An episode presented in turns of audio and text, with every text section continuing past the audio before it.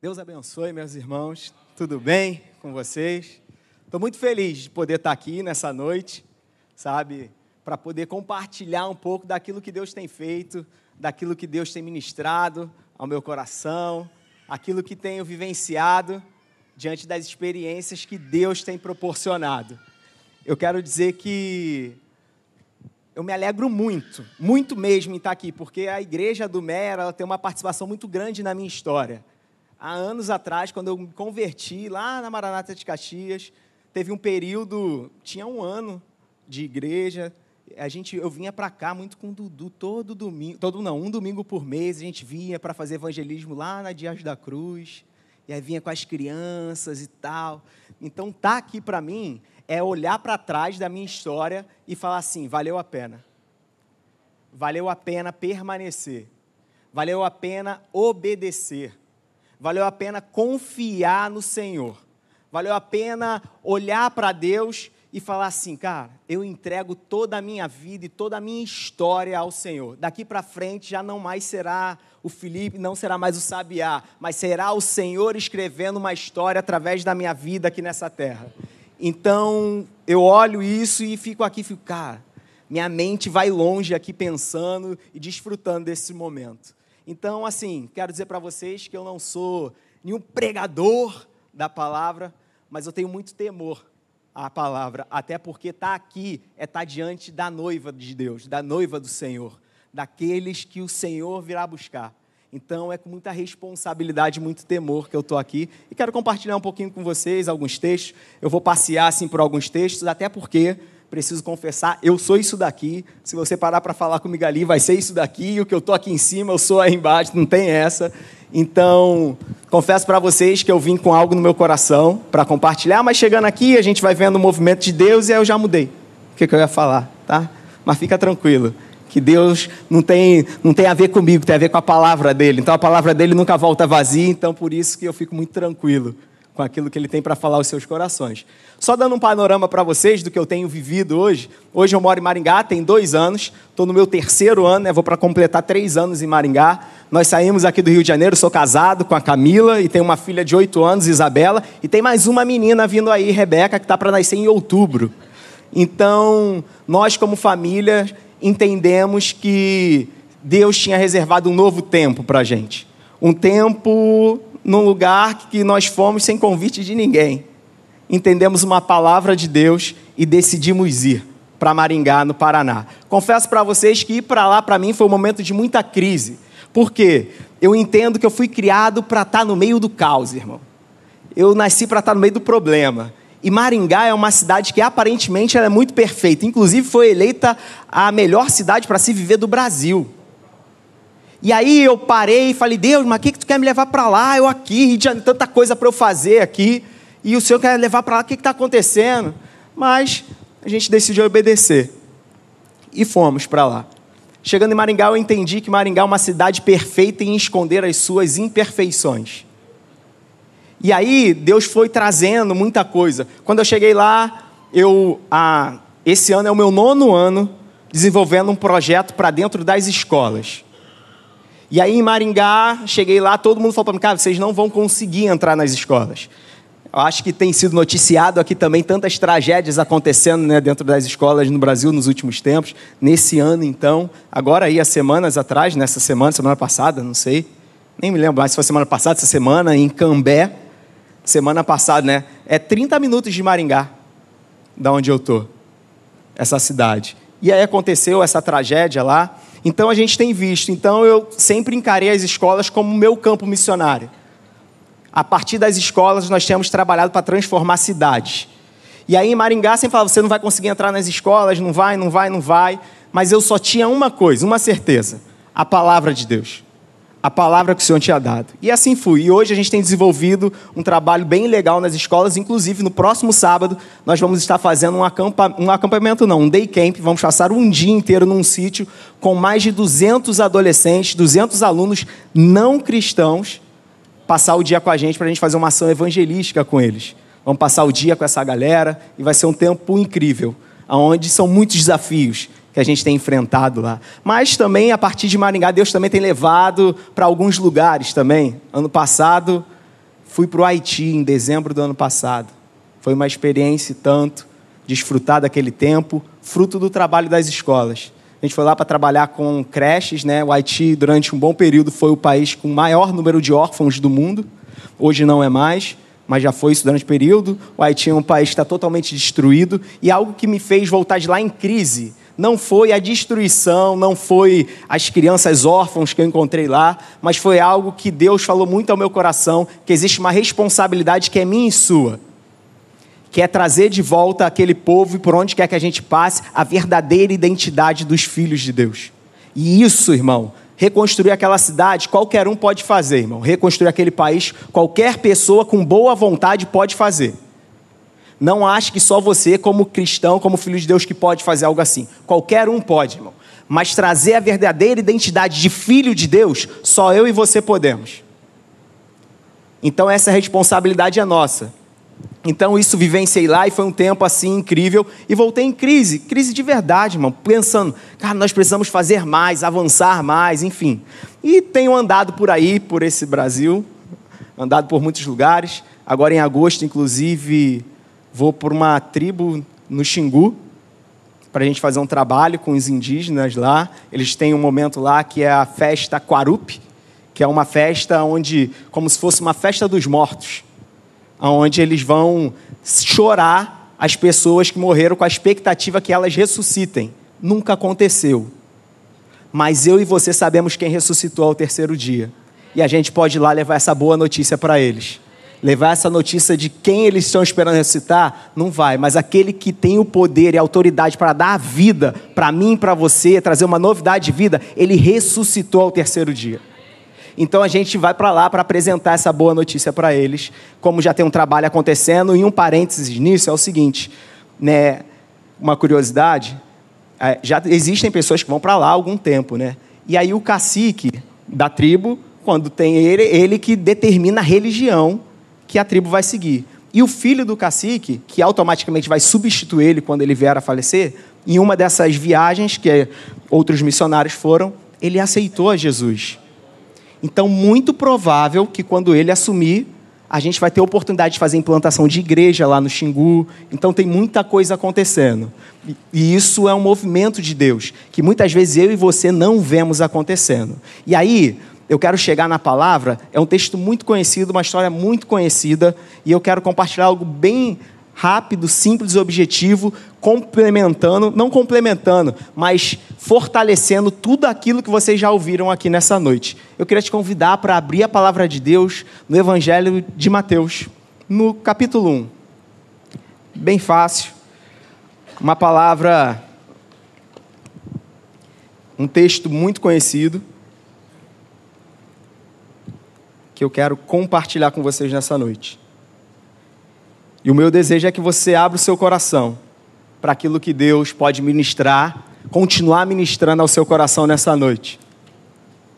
Tenho certeza que a palavra de Deus ela é poderosa para fazer muito além do que você imagina nessa noite.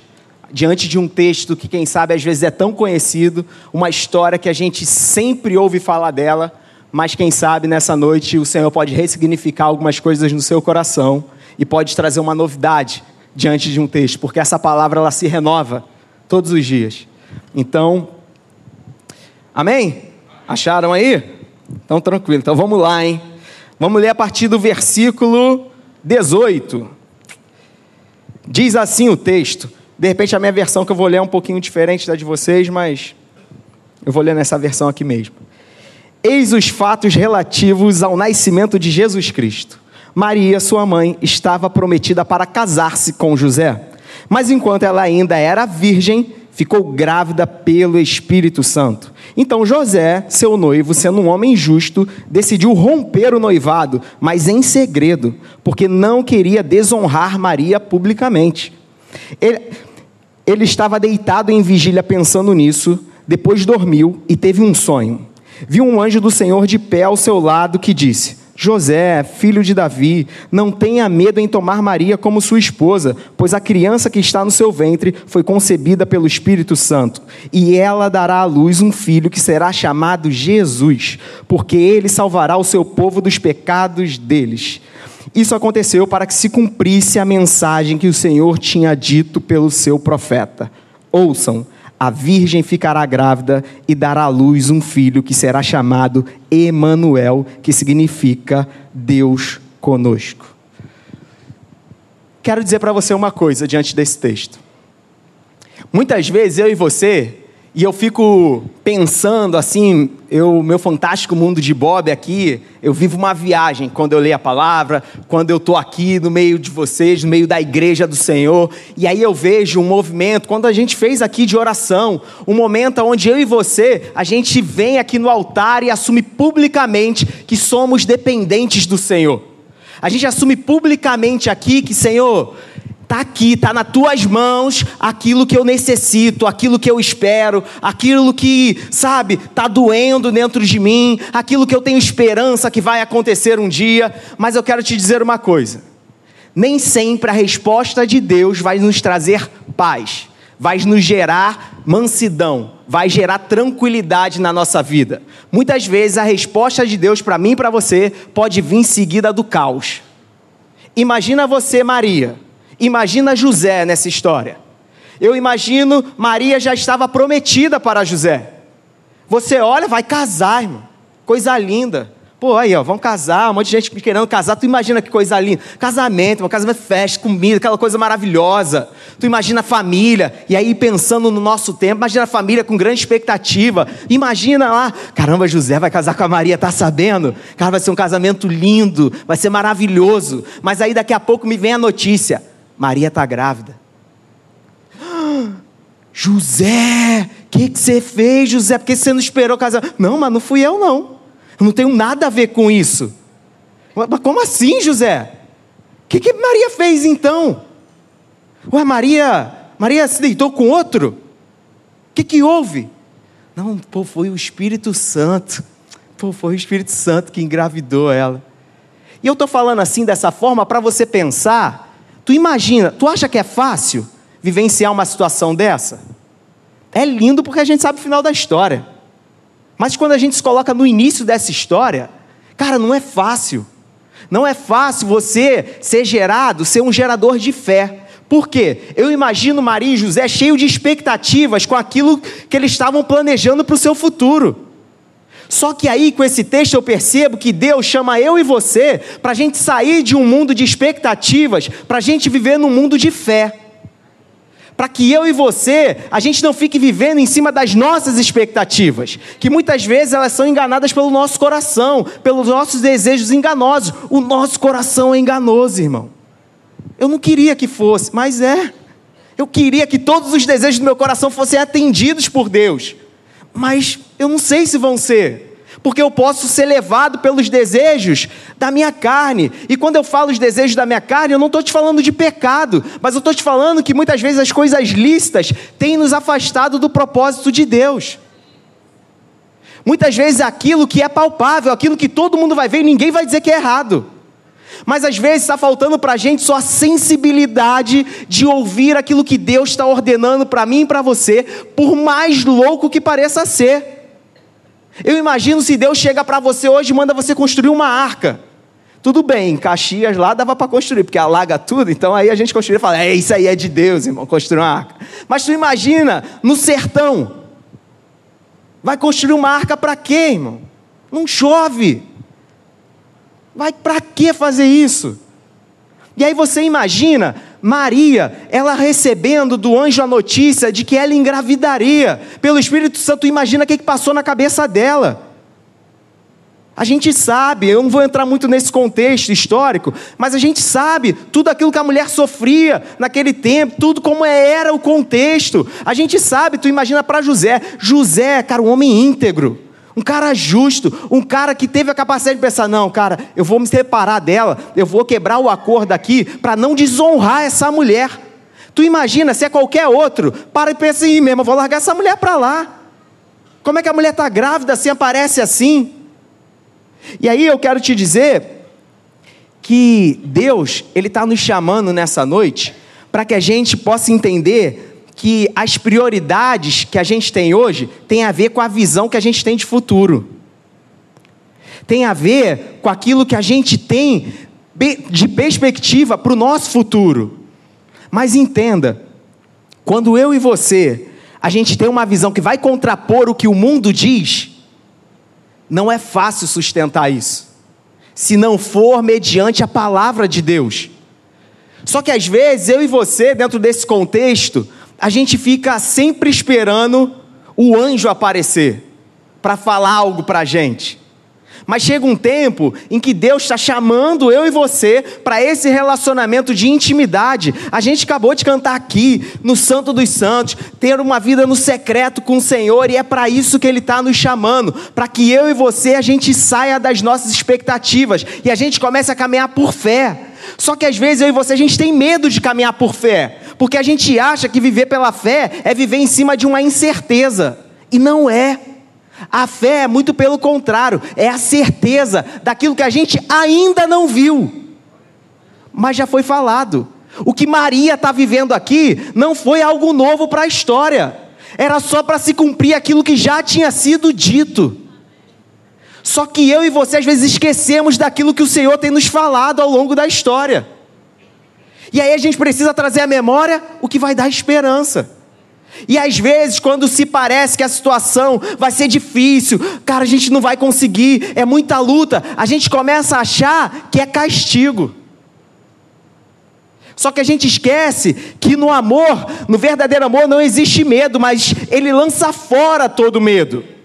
Só que quando a gente não se permite ser envolvido por esse verdadeiro amor, a gente acha que é castigo, quando as coisas não nos vão bem, não nos vão como a gente planejava. Deus, ele tem os seus meios. São infinitamente maiores do que os meus e do que os seus. E a gente precisa começar a confiar no Senhor. Só existe um método para que eu e você a gente viva de fato a plenitude daquilo que Deus tem reservado para mim e para a sua vida, que se chama obediência. Não tem outro caminho a não ser a obediência. Maria, ela estava gerando algo no seu ventre, alguém no seu ventre, que salvaria a humanidade, que alcançou a minha e a sua vida.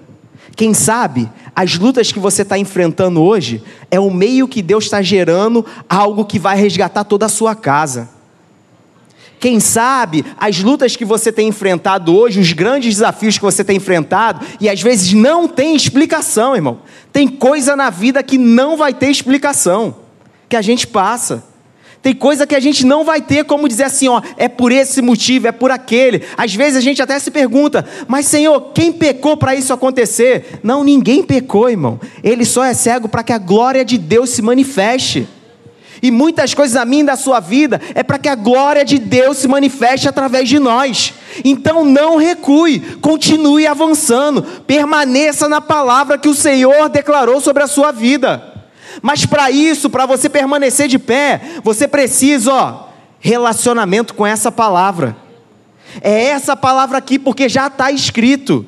A partir do momento que eu e você nos debruçarmos e dermos valor àquilo que está escrito na palavra, o caminho não é que vai ser mais fácil, mas a gente vai ter a certeza de que Ele está com a gente em todo o tempo em toda e qualquer situação, porque o meu e o seu coração vai estar voltado para fazer a vontade daquele que nos chamou, daquele que nos olha para nós e nos chama de filho amado, filha amada.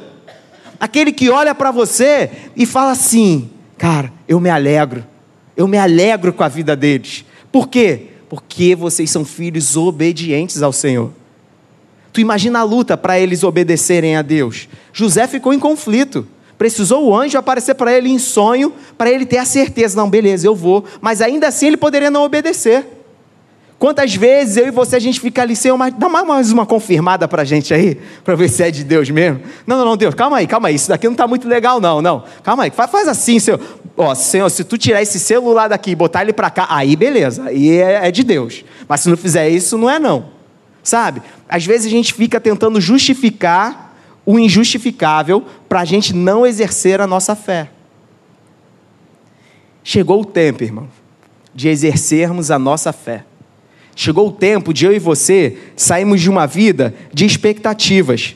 Chegou o tempo, porque a, a expectativa, se você for parar para pensar, ela é fundamentada na sua idealização do seu futuro, aquilo que você almeja para o seu futuro. Mas a fé é você dizer para Deus: Deus, o que me importa é aquilo que o Senhor está planejando para mim, independente do que seja, porque a nossa vitória, irmão, vai estar tá naquele grande dia, aonde não vai ter mais choro, não vai ter lamento, não vai ter mais dor, não vai ter mais nada, irmão. E isso a gente tem essa certeza porque Ele já falou e Ele não mente. Ele não mente, irmão. Ele é a própria verdade. Ele já disse que isso vai chegar para a gente. Então, não desanime. Não desanime em meio às lutas, pelo contrário, saiba que o Senhor é contigo, e independente do resultado final do que vai acontecer na sua vida, você sabe que se permanecer obediente ao Senhor e à Sua palavra, você vai desfrutar do grande dia, você vai desfrutar ver o Senhor face a face. Eu fico olhando a história e aí eu lembro de Estevão, foi apedrejado. Cara, uma morte trágica. Serviu ao Senhor com excelência, mas morreu de um jeito trágico. Mas sabe uma coisa que me chama a atenção? Quando vem o um relato dizendo de como foi, ele morrendo. E aí, assim, eu confesso para vocês, não vou dizer que é, porque, mas eu não me lembro de ninguém dentro da palavra, assim, de cabeça agora, que viu o filho do homem à direita de pé, ao lado do Pai. Isso é privilégio de quem obedece até o fim, irmão. Aí, meu mundo de Bob, tá? Eu imagino Jesus lá de pé. Isso aí, meu garoto. Vem pra cá. Acabou o tempo aí, ó. Pode vir. Tá tranquilo, agora não vai ter mais sofrimento. A sua história vai ser contada por gerações. Aquilo que você vivenciou até o fim da sua vida vai ser contado por gerações. Pessoas que você nem imagina, cidades que você nem imagina, países que você jamais botou os seus pés vão contar a sua história, porque você exerceu a sua fé. Os heróis da fé venceram, irmão porque fitaram os seus olhos no Autor e Consumador. Chegou o tempo de eu e você não desviarmos mais o nosso olhar. Porque o nome do que foi gerado no ventre de Maria, ele também será chamado Emanuel. Deus conosco. Ele está comigo e ele está com você. Ele está junto de nós. E aí, quando eu e você, quando eu penso assim, sabe?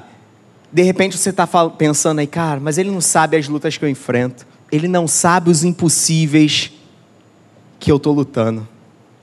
E aí,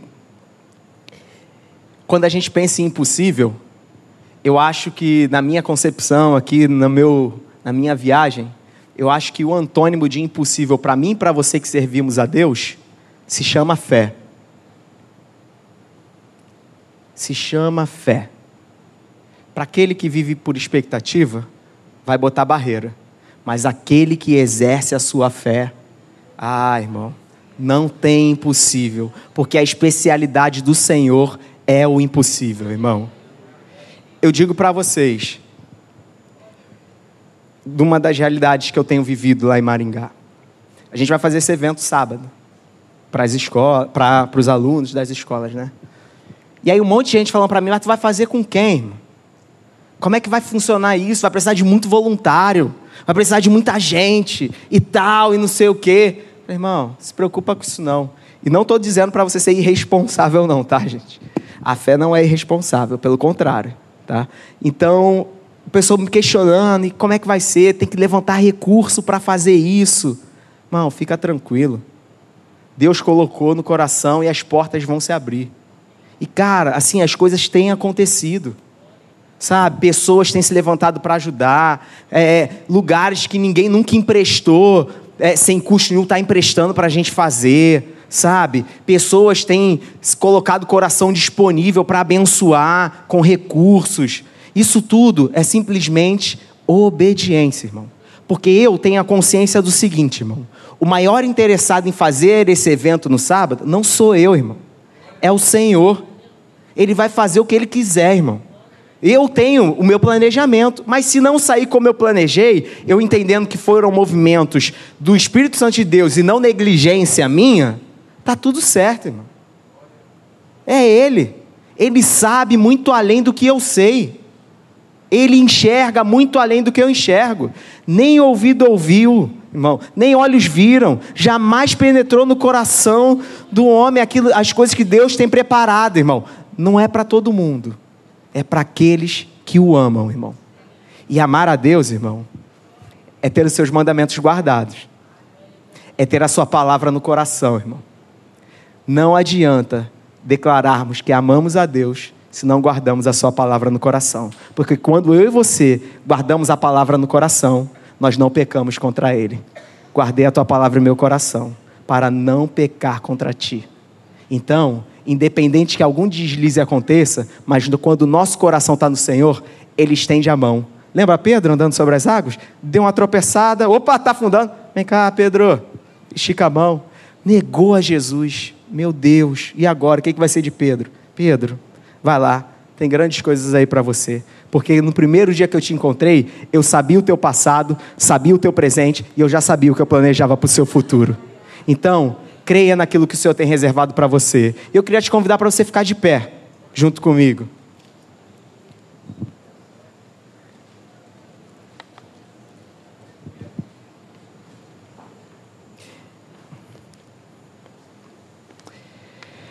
E para encerrar e para a gente orar nesse momento, eu queria te dizer uma coisa.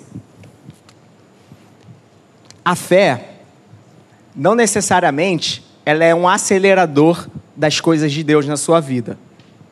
Então, respeite o tempo que Deus tem reservado para você. E tenha certeza que no tempo devido, o Senhor vai intervir na sua história o Senhor vai intervir nas suas lutas. O Senhor ele vai intervir nas aflições do seu coração, porque nós sabemos que no mundo teremos aflições, mas precisamos ter bom ânimo, porque sabemos que ele venceu. E porque ele venceu, nós também somos vencedores, independente do resultado, porque o resultado para a nossa história já foi decretado na cruz do Calvário.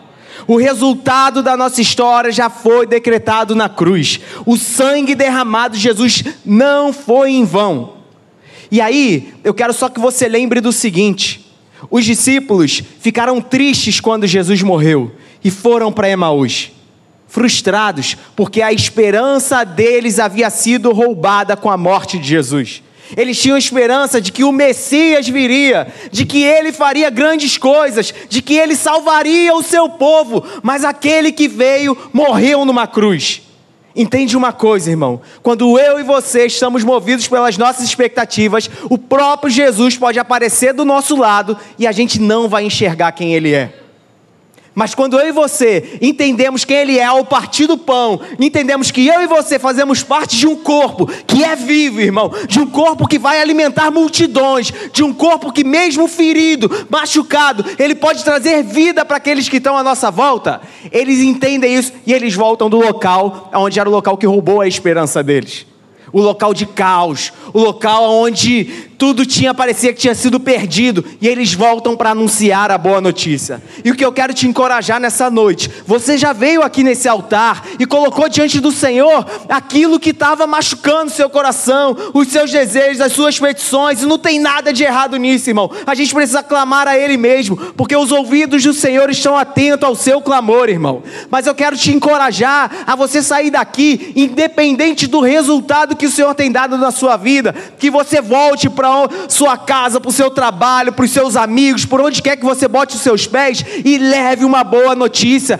porque Ele vive, porque o Senhor ressuscitou, porque uma mulher e um homem que foram obedientes capacitaram essa criança, cuidaram dessa criança, que no futuro, 33 anos depois, entregaria a vida por mim e por você a sua obediência de hoje vai gerar frutos para as próximas gerações, irmão. Não desanime, continue firme na palavra do Senhor, porque o Senhor não é homem para que minta, nem filho do homem para que se arrependa de nada que ele declarou sobre a sua vida. Então vai firme, meu irmão. Vamos junto nessa, porque certamente o grande dia irá chegar, irmão. E eu quero te convidar para você que, não vou nem te chamar aqui na frente, mas você que está aí, que entende que está vivendo uma vida por uma expectativa simplesmente sua e quer viver, transicionar para uma vida de fé, eu quero que você coloque a mão no seu coração, que você seja sincero para o Senhor, até porque não tem que esconder dele, irmão. Ele sabe tudo. Ele vai esconder o que dele? Ele te criou, ele conhece você.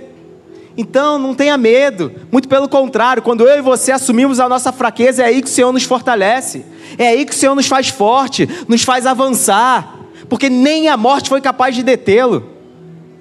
Então, que nessa noite você transicione para essa vida de exercício de fé, para que você viva de fé em fé, irmão para que você viva o sobrenatural de Deus, que nem sempre vai ser de acordo com o que você espera, mas vai ser de acordo com a boa vontade do Senhor, que é boa, perfeita e agradável, meus irmãos. Senhor Jesus, Nessa noite nós queremos te bendizer e te adorar, Senhor. Queremos exaltar o teu santo nome, porque o Senhor é bom, porque tu és um Deus que tem cuidado de nós, Senhor. Tu és um Deus que, mesmo às vezes, diante das nossas lutas, das nossas fraquezas, o Senhor tem ouvido o nosso clamor, o Senhor tem ouvido o choro do teu povo, Pai. O Senhor tem visto cada lágrima que tem sido derramada, Senhor, diante dos teus pés. Senhor, nessa noite, Pai, faz o teu povo, Senhor, sair de uma vida de expectativa mas para viver uma vida de fé, Senhor. Uma vida, Senhor, em que não vão duvidar do que o Senhor vai fazer, Pai, mas pelo contrário, vão confiar de todo o coração. Pode estar desmoronando tudo do lado de fora, mas dentro do coração do seu povo vai queimar a chama do teu Espírito Santo, Senhor, para que o teu povo não desanime, não esmureça, Senhor, mas permaneça, Pai, de pé ou então dobrado com os joelhos diante do Senhor Senhor, Pai,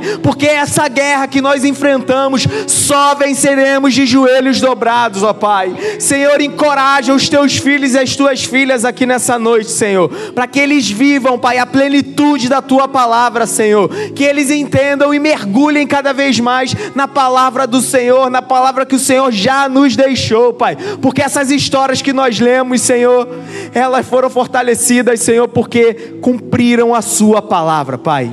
Que nós possamos cumprir a tua palavra também no nosso tempo e possamos de fato impulsionar outras pessoas a vivenciarem grandes coisas no Senhor, Pai, porque o Senhor é aquele que cuida de nós, é aquele que tem um grande amor por nós que foi capaz de enviar o seu único filho, Pai. Muito obrigado, Senhor, por essa noite. Obrigado pelos meus irmãos aqui nessa noite. Abençoa cada um, Pai, com a tua bondade, com a tua fidelidade e que bondade e misericórdia, Pai, nunca deixem de nos seguir, Pai. Em nome de Jesus, amém. Que o Senhor abençoe a sua vida nessa noite, meus irmãos.